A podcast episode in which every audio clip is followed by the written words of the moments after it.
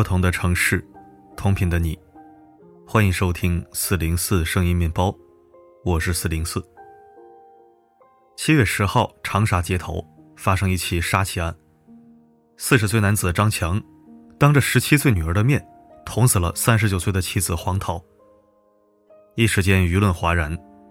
张强和黄桃结婚十八年，有过幸福恩爱的时光，两个人在长沙坐拥数套房产。算得上殷实家庭。他们的女儿即将参加高考，正处于人生最关键的时刻。是什么让一个衣食无忧的男人对相伴多年的妻子痛下杀手，且在众目睽睽的街头？这背后又有着怎样的婚姻真相和两性认知？思考几天后，我非常想和朋友们说道说道。和很多普通夫妻一样，张强和黄桃也是经媒妁之言相识相恋的。二零零五年，俩人认识一年后结婚，并很快生下了女儿。在亲朋的眼中，当时张强性格也好，对黄强也体贴，对女儿更是宝贝的不行，连换尿布都是他亲力亲为。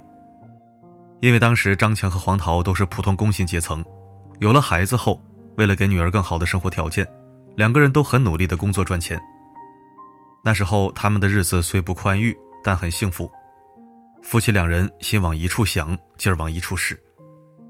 后来张强家的老宅子被拆迁，一夜之间赔了几十套房子和大笔拆迁款。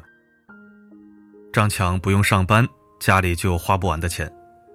他开始游手好闲，到处喝酒打牌，认识很多酒肉朋友。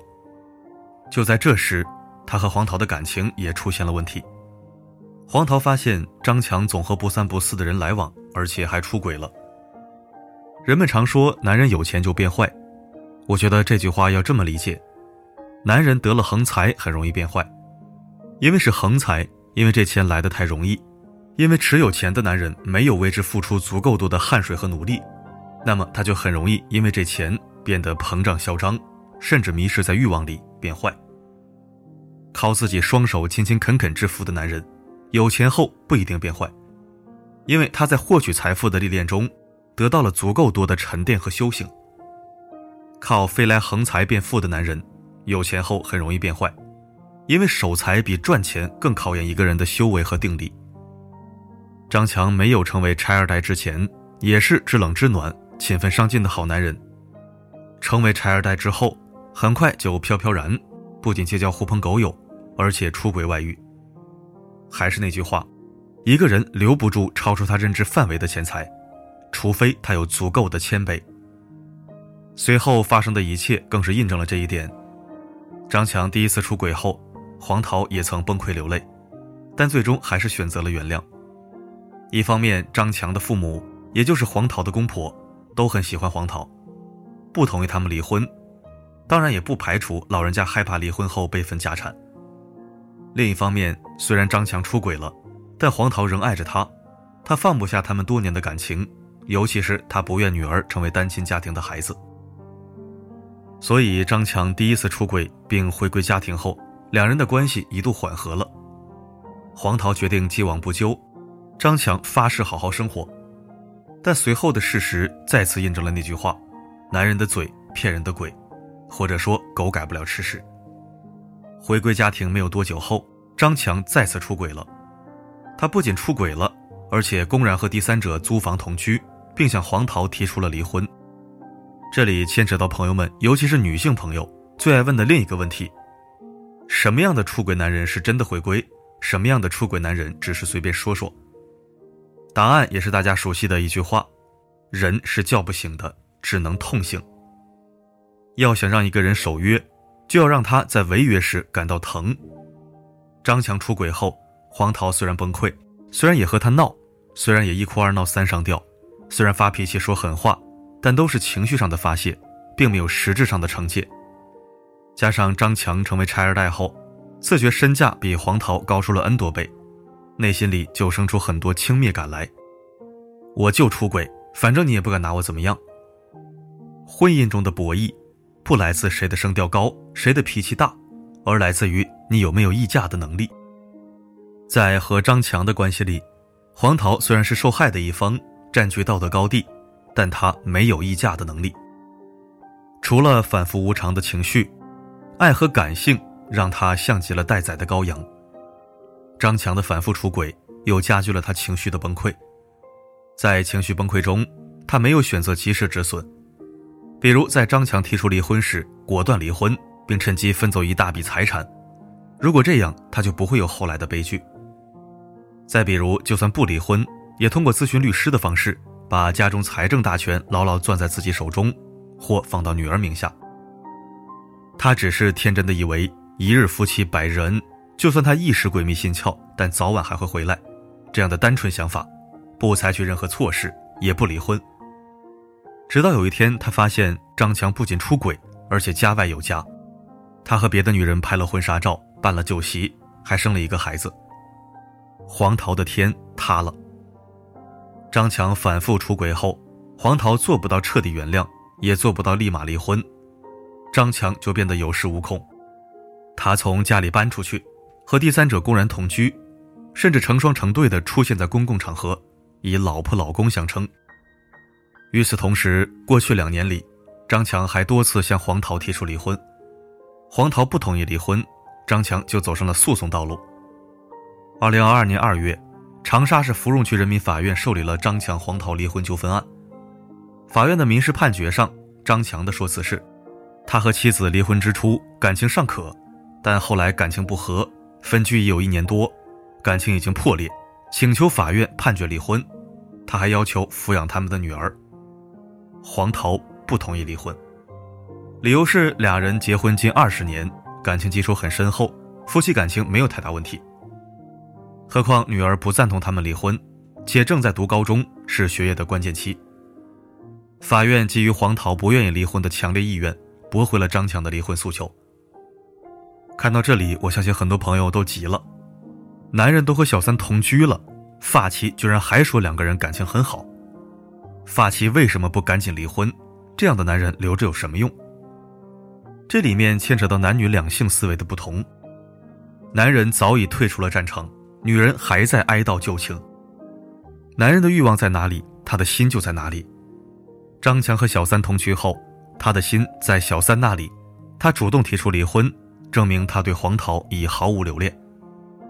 女人的心在哪里，幻想就在哪里。哪怕张强提出离婚，黄桃还在等他回来，不愿意离婚，只是他不愿意承认他早已不爱他的一个借口。为什么聪明的女人要具备男性思维呢？因为当你像男人那样思考问题时，你才能跳出感性的局限。活出理性的辽阔。非常遗憾，被感性和执念束缚的黄桃，最后成了悲剧。二零二二年五月份，决心离婚的张强向长沙市中级人民法院再次提起上诉。两个人正闹离婚期间，有知情人向黄桃透露了张强和小三的住处。黄桃带着公婆去捉奸，发现小三已怀有身孕。在小三家的衣柜里，黄桃发现了张强。事已至此，按理说黄桃应该彻底死心了。要么答应和张强离婚，赶紧分开；要么彻底不再管男人，他爱咋地咋地。但因爱生恨的黄桃选择了一条凶险的路。今年六月，黄桃根据手头的证据，找到当地一家媒体曝光了张强。一同曝光的还有张强在没有离婚的情况下，公然和小三回到小三老家结婚、拍婚纱照、摆十八桌酒席。生一个孩子的重婚罪，也就是说，这一次黄桃终于选择了勇敢，她把家丑公开化，也把男人钉到了耻辱柱上。但她的反击看似快意恩仇，但也激发了人性的恶，尤其是把脸面看得比天大的男性的恶。我常常在文章里告诫朋友们，道德正确不等于生活正确。道德正确。就是发现渣男出轨，曝光渣男，手撕小三。既然你们无情，就不要怪我无义。这很爽，但未必是最优解，因为它更大程度上是情绪的宣泄，而不是理智的谋略。生活正确，是有反击，也有退让，有底线，也有隐忍，捏住对方的七寸，但也愿意给对方缓冲。它看似不够干脆利落，但它更接近生活本身的智慧和实相。黄桃曝光丈夫的行为，也把自己推入险境。因为黄桃向媒体的曝光，小三也被所在单位开除。鱼死网破，大仇得报后，黄桃决定离婚，并把张强重婚罪的证据全部交给委托律师。根据这些证据，张强不仅涉嫌重婚罪，而且要在财产分割上做出很大让步。六月四日，气急败坏的张强和黄桃分居两年后，第一次回到家中，把黄桃暴打一顿。他不仅把黄桃的脸、胳膊和腿都打伤，而且砸碎了他的手机，剪坏了他的手机卡。黄桃手机里有他重婚的证据。为逃避张强的家暴，黄桃不得不偷偷住到关系要好的同事家里。按照计划，今年七月十二日是两个人离婚纠纷案的二审日子。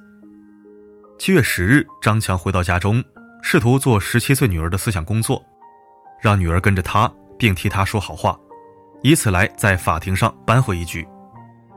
但女儿是黄桃带大的，已经懂事的小姑娘。和张强发生了争吵，并坚定地站在妈妈这边。张强很生气，让女儿滚。十七岁的女儿就拿着行李去黄桃公司找妈妈。黄桃听闻女儿赶来，赶紧下楼给女儿送钥匙。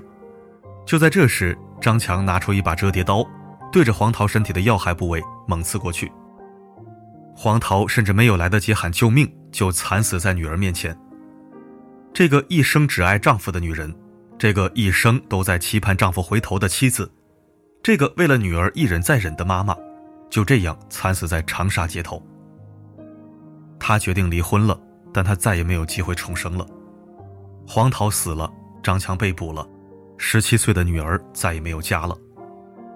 黄桃拼命守护的那些东西，家庭、男人和孩子的安稳，最后都成了一场空。他们不该苛责黄桃。因为他是彻头彻尾的受害者，但我写下这篇文字，是不愿我的朋友们成为下一个黄桃，因为执念太苦，婚姻易碎，爱情可遇不可求，你要学会及时止损，断臂求生，自爱而后爱人，自保而后保家。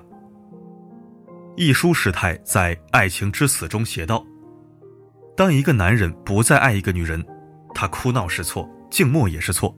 活着呼吸是错，死了更是错。渴望一直被爱的女人呢？你可得知道，当爱情死了，男人不爱了，哭闹和静默都没有太多意义。放下，舍得，重新来过，独自向前，用后半生的舒展，补偿前半生的艰难，你就是自己最美的人间。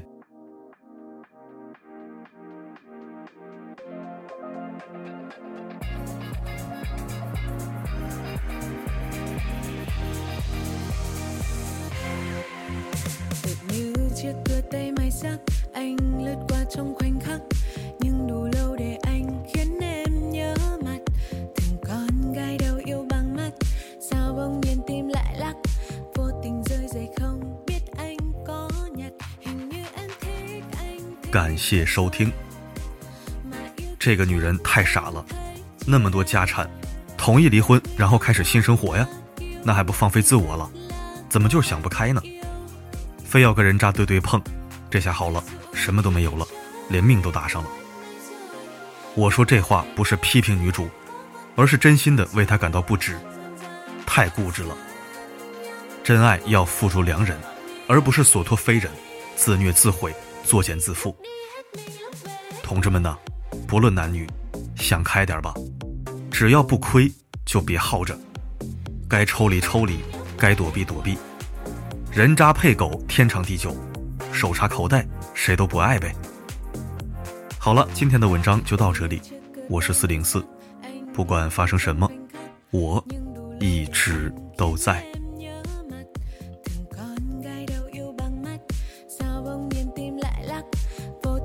say home.